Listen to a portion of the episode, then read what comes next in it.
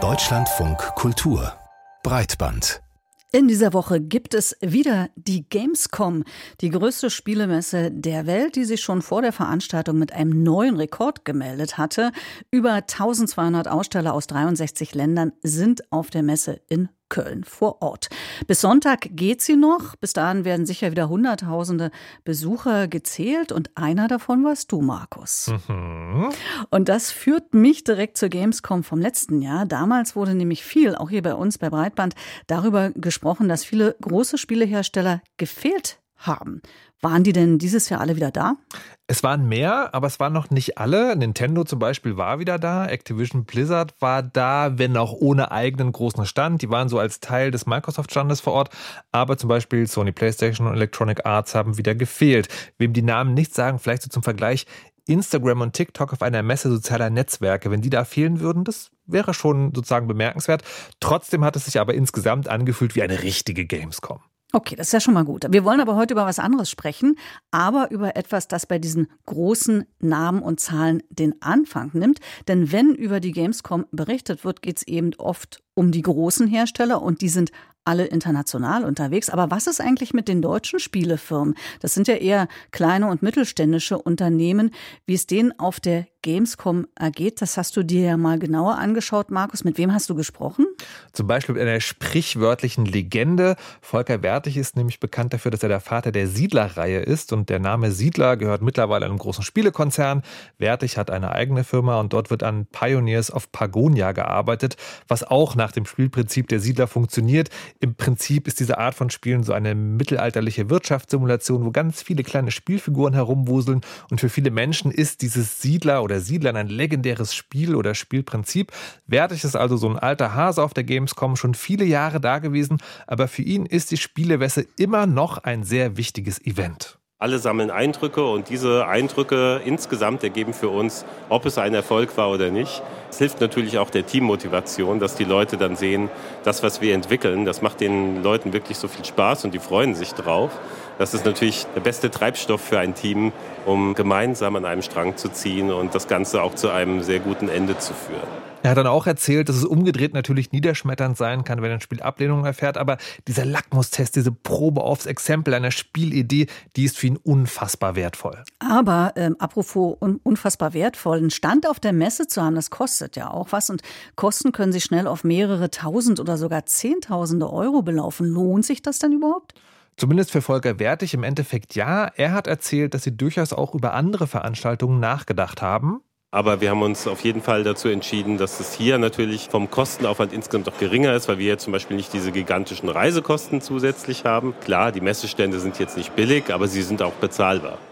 Das ist nicht für alle deutschen EntwicklerInnen so. Ich habe zum Beispiel Jörg Friedrich getroffen, der ist der Game Director und Geschäftsführer von Paint Bucket Games. Und das ist eine Firma, die in den letzten Jahren durch ihr Spiel Through the Darkest of Times bekannt geworden ist. Ein Spiel über den Widerstand gegen die Nazi-Herrschaft im Dritten Reich. Und damit haben sie 2018 auf der Gamescom eine wichtige Rolle gespielt.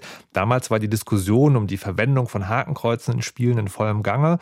Und Through the Darkest of Times war eines der ersten Spiele, die nach einer neuen Regelung auf der Gamescom diese zeigen durften. Da gab es ganz große Diskussionen. Sie waren mit dem Spiel bis in der Tagesschau und die Gamescom damals war ein voller Erfolg, aber Ganz ehrlich, wir haben halt 2018 den Deutschen Entwicklerpreis gewonnen und damals einen Preis bekommen in Form von auf der Gamescom auszugebendem Guthaben. Und deswegen haben wir so einen großen Stand. Den könnten wir uns sonst nicht leisten.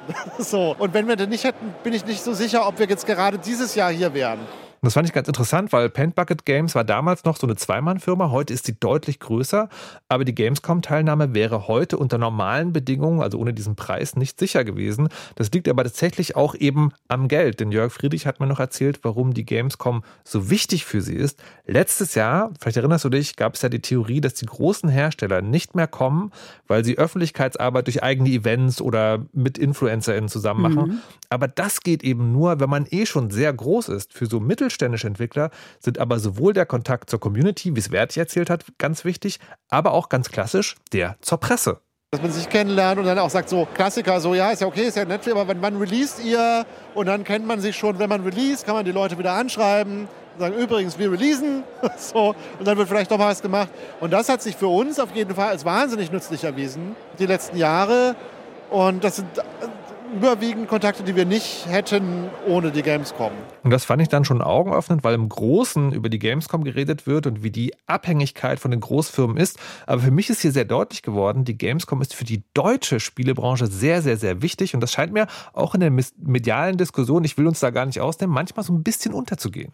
Aber das klang ja schon ein bisschen durch. Ähm, die Gamescom ist ein sehr wichtiges Event, zu dem man erstmal Zugang bekommen muss. Ich stelle mir vor, dass das gerade für ganz junge Firmen, die das eigentlich am ehesten bräuchten, sehr schwierig umzusetzen ist, auf der Gamescom stattzufinden. Hast du auch mit so jemandem gesprochen?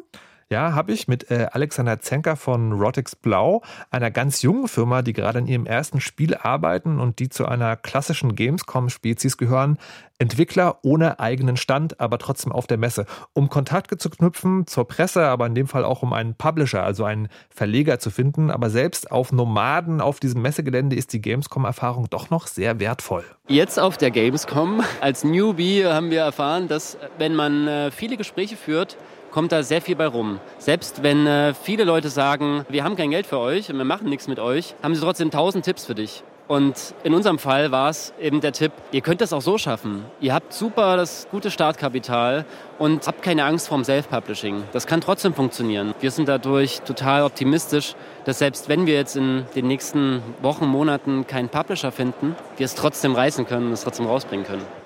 Und ich finde es wirklich total faszinierend, dass hier quasi drei Generationen Spieleentwickler sind, aber alle sind sich einig, dass die Gamescom notwendig ist. Und da gebe ich dir recht, wäre gerade für Leute wie Rotex Blau, wäre es wichtig, richtig in Anführungszeichen präsent zu sein. Vor allem, weil sie ein tolles Konzept haben. Ich will jetzt nicht allzu sehr ins Detail gehen, aber ihr Spielkonzept Meine Oma 88 hat das Potenzial zu einem wichtigen Erinnerungskulturspiel über das Schweigen über Täterschaft nach dem Zweiten Weltkrieg in Deutschland zu werden und auch über die Trauma, die das über Generationen hinweg auslöst.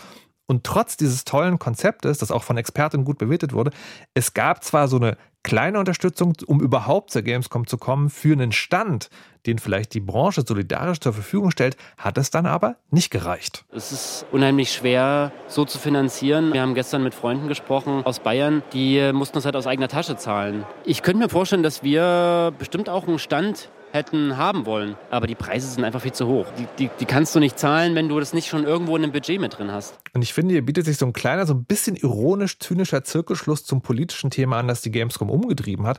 Die Branche beklagt sich ja gerade bei der Politik über eine unzureichende Gamesförderung. Vielleicht hätte sie ja hier aber im Kleinen so ein bisschen Vorbildwirkung zeigen können?